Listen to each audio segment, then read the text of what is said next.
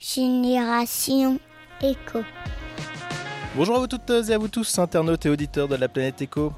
Pour cet épisode, nous allons parler mobilité urbaine. Alors, euh, rien de mieux que d'être dans un vélo cargo pour euh, cet épisode. Donc, je suis avec euh, Yann Garnier. Euh, Bonjour Yann. Bonjour Yves, bonjour tout le monde. Alors, c'est le fondateur de Urban, euh, qui est donc une société de conseil aux collectivités, c'est ça, entreprises euh, Aux entreprises, aux opérateurs de nouvelles mobilités aussi.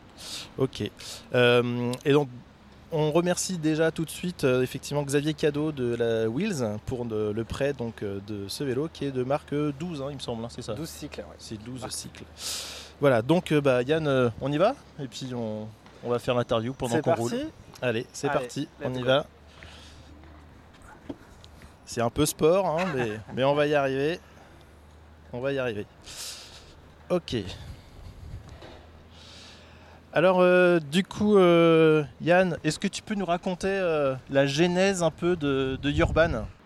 Donc oui, j'ai fondé Urban en 2017, euh, après plusieurs années en grande distribution et en marketing des transports en commun. Dans un premier temps, pour accompagner des, startups de nouvelles mobilités comme les trottinettes et les vélos partagés, donc que vous pouviez louer avec votre smartphone.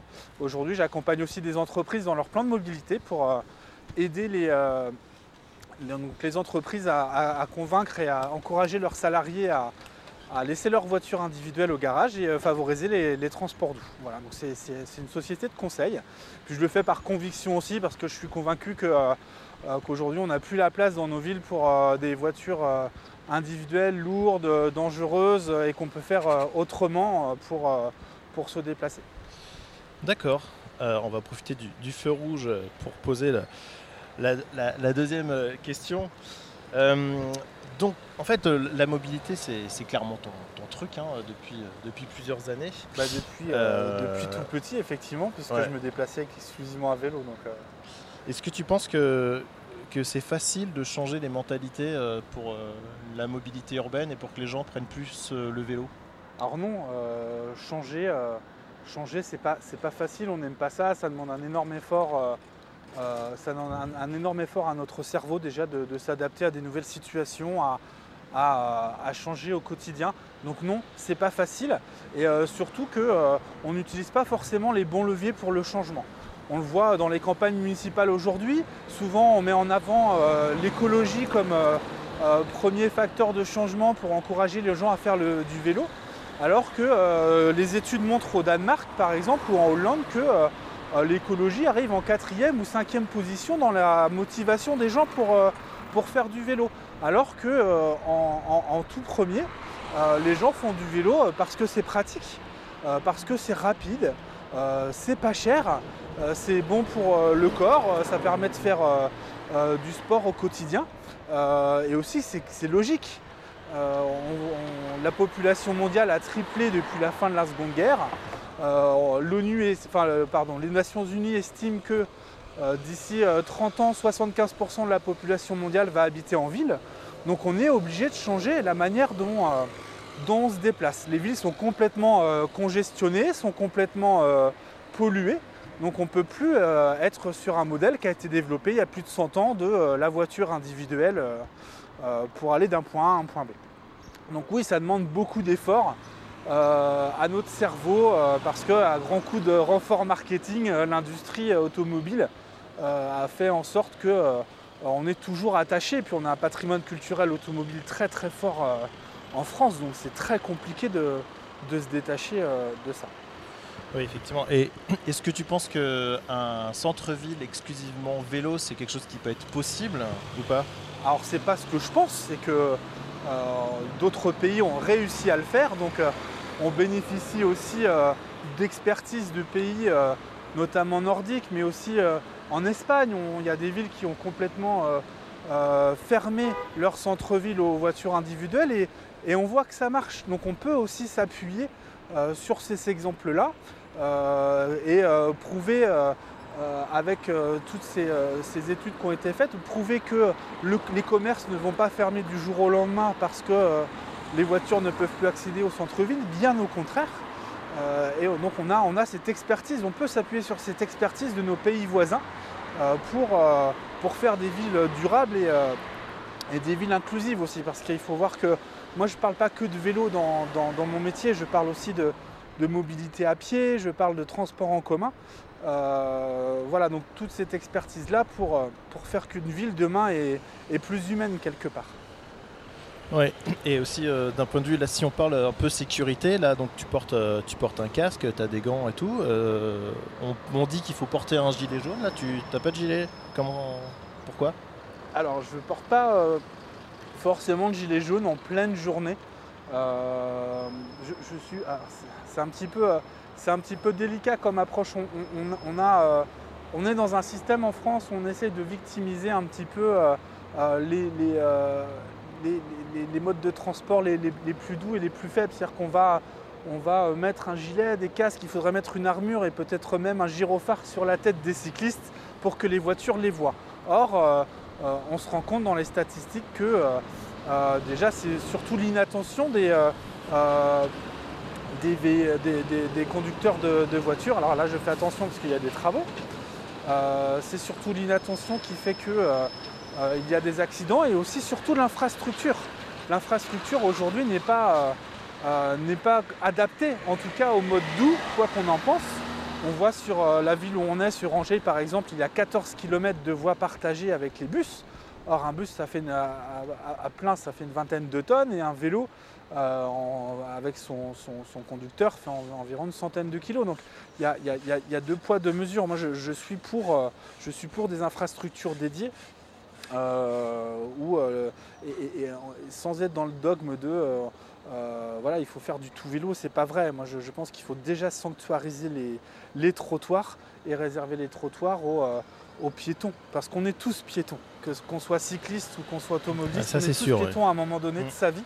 Et je pense qu'il faut sanctuariser les trottoirs et même euh, empêcher les vélos d'aller sur les trottoirs. Et après, réserver effectivement euh, des voies au mode, euh, au mode actif ou au mode doux, que ce soit le vélo, la trottinette, tous ces modes-là qui, sont qui sont légers, qui sont rapides.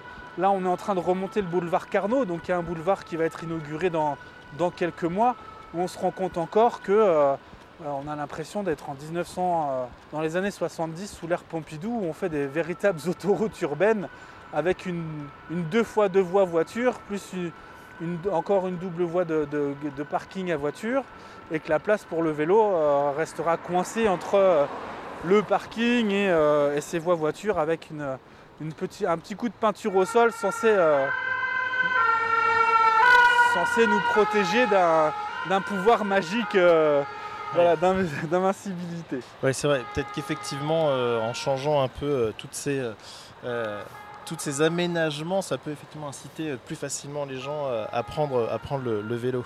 oui, tu veux le rajouter? Oui, exactement. Il y a, les études montrent qu'il y a 60%, un peu plus de 60% des Français qui rêveraient de se déplacer à vélo au quotidien. Mais quand on leur pose la question de savoir pourquoi ils ne le font pas, euh, tout simplement, c'est qu'ils ont peur. Ils ont peur de deux choses. Déjà, ils ont peur de, mourir écrasés donc, sous les roues d'une voiture ou d'un bus ou d'un camion. Et aussi, ils ont peur de se faire voler leur, euh, leur vélo à l'arrivée. Donc on est vraiment, on a une grosse carence. Alors, il y a des efforts qui sont faits au quotidien, mais, euh, mais ce n'est pas suffisant pour qu'il y, ait un vrai changement. Voilà, donc on, sent que les gens, il y, a une envie, il y a un besoin. Euh, mais on passe pas à l'acte. Et il y a, moi j'aime bien les vieux adages euh, comme ça. Il y a un adage qui dit c'est pas en comptant le nombre de personnes qui traversent la rivière à la nage qu'on construit des ponts. Effectivement, c'est quand on construit des ponts que les gens commencent à traverser. Donc faites des pistes cyclables et euh, faites des trottoirs et les piétons et les cyclistes reviendront. Non mais complètement, complètement d'accord. très très bel adage. Euh, c'est vrai qu'on a le, il y a le moteur à explosion là qui, euh, qui défraie la crénique hein, avec l'essence, euh, Dieselgate, tout ça et tout. du coup, on est plutôt dans une logique du tout électrique. Sauf qu'il y a des études qui commencent à dire que les batteries, tout ça, effectivement, c'est pas si écolo que ça. Est-ce qu'il faudrait quand même généraliser la batterie électrique, mais plutôt la concentrer sur tout ce qui est transport doux? Il y a deux choses sur l'électrique, effectivement. Il y a les métaux rares euh, qui sont utilisés pour faire la batterie, qui sont difficilement cyclables et qui viennent de l'autre bout de la planète avec des enjeux économiques énormes. Euh, la, deuxième, chose aussi, c'est la pollution engendrée par, euh, la production de l'électricité. Donc on a entre guillemets la chance en France d'avoir une des électricités les moins carbonées en Europe. je ne suis pas un pro-nucléaire, mais voilà, c'est un, constat. Euh, maintenant, on fait que déplacer la pollution. Attends, je vais reprendre un peu mon souffle. oui, il n'y a pas de souci. Il n'y a pas de souci. Là, on arrive en plus sur, sur quelque chose de plat. Heureusement que ces vélos cargo ont l'assistance électrique pour pouvoir avancer notamment quand on doit soulever, euh, à nous deux, on est pas loin de 200 kg, je pense, avec le matos, tout ça, le vélo. Euh, donc oui, l'électrique, alors, on va dire que c'est le moins pire. C'est-à-dire qu'aujourd'hui, euh, oui, il vaut mieux avoir des véhicules électriques que, que des véhicules à, pétrole, on est, on est bien d'accord. Notamment en termes de pollution sonore, on n'en parle pas beaucoup, mais la pollution sonore, c'est un véritable fléau, notamment dans les grandes villes. On sait qu'il y a beaucoup de gens qui, qui peuvent même rentrer en dépression à cause de ça. On estime que sur un parcours de scooter à Paris, il y a euh, plusieurs milliers de conversations qui s'arrêtent à cause du bruit. Donc euh, euh, voilà, il ne faut pas négliger cette part-là. Maintenant, sur l'électrique, c'est un petit peu comme les déchets, si vous voulez. Le déchet qui pollue le moins, c'est celui qu'on ne produit pas.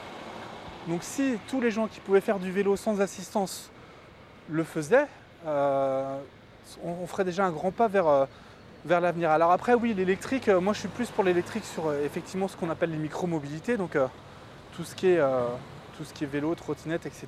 pour l'instant, quand on en a euh, vraiment besoin. Parce que des fois on en a besoin, là par exemple sur ce vélo-là, effectivement, si euh, à la place d'une personne j'avais des colis à livrer ou des enfants à amener à l'école ou mes courses à ramener, je suis, très content d'avoir une, forme d'assistance quand même. Si je dois aller au travail après et que je ne veux pas mouiller ma chemise, effectivement l'assistance est très agréable à avoir. Maintenant, euh, oui, ça remet en question euh, la provenance des, euh, métaux pour les batteries, la production d'électricité, etc. Mais il y a des alternatives aujourd'hui qui commencent à, prendre le bout de leur nez. On parle de vélos à air comprimé, de vélos, de à hydrogène. donc on a plein de, nouvelles sources d'énergie qui vont bientôt arriver sur le marché. Alors là, on est pour pour situer un petit peu en face de, l'hôtel de ville hein, à Angers. On avait arrivé sur euh, un des, plus grands boulevards, euh, enfin le boulevard on va dire du centre-ville, hein, le boulevard Foch. Et euh, on va bientôt en plus arriver à la, fin du, podcast. Alors j'ai une, question récurrente que je pose régulièrement à mes invités. Est-ce que vous pensez que les futures générations auront cette fibre un peu justement éco? Alors je l'espère de tout mon cœur. Moi c'est aussi une de mes convictions au quotidien, pourquoi je fais ce métier-là, c'est que euh, moi j'ai envie que mes enfants puissent euh, se déplacer librement euh, en transport en commun, à vélo ou à pied, sans, sans avoir peur et sans être dépendant d'un véhicule individuel. Et aujourd'hui, ça me fait mal au cœur de voir ma fille qui, qui me dit Papa, j'aimerais aller au collège qui est à 2 km de la maison en vélo, mais j'ai peur. Enfin, c'est aussi pour ça que je le fais. Donc, oui, je pense qu'il y, a un réveil écologique, on le voit avec les, effets euh, Greta, euh, etc. Même si c'est des effets qui sont basés sur la colère. Et, euh, alors ça a ses vertus, mais ça aussi ses côtés un peu négatifs. C'est-à-dire qu'on voit un peu l'écologie sous une forme de réaction un peu hypodermique et, c'est cataclysmique et on va droit dans le mur, etc. Maintenant, je suis sûr qu'il y, a des initiatives aussi qui, font que on peut voir la vie du bon côté. Enfin, moi, quand je fais du vélo le matin, à chaque fois qu'on croise d'autres cyclistes, on se dit bonjour. Enfin, je veux dire, on fait un geste pour la planète, mais il y a aussi un côté très social. Euh, voilà. Mais après, pour les, générations, je pense malheureusement aussi qu'elles vont avoir à, subir. En fait, euh, elles vont hériter, comme dirait Saint-Exupéry, elles vont hériter du monde dans lequel on va les laisser. Et euh, ce monde-là, aujourd'hui, il est peut-être pas beau à voir, mais elles n'auront peut-être pas le choix que, que, que, de subir les changements en fait, qu'on, bah, qui incombent à la transition. Effectivement.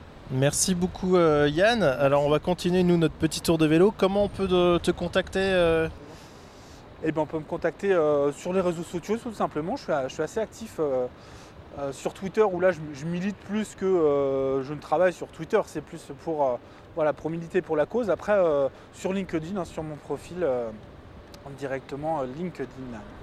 Ok, bah merci à toutes et à tous euh, encore euh, pour cette écoute euh, et puis pour regarder la version vidéo de Génération Echo. Et je vous dis à bientôt. N'hésitez pas bien évidemment à réagir sur le sujet sur les réseaux sociaux. Merci, à bientôt. Merci à toutes et à tous. Au revoir.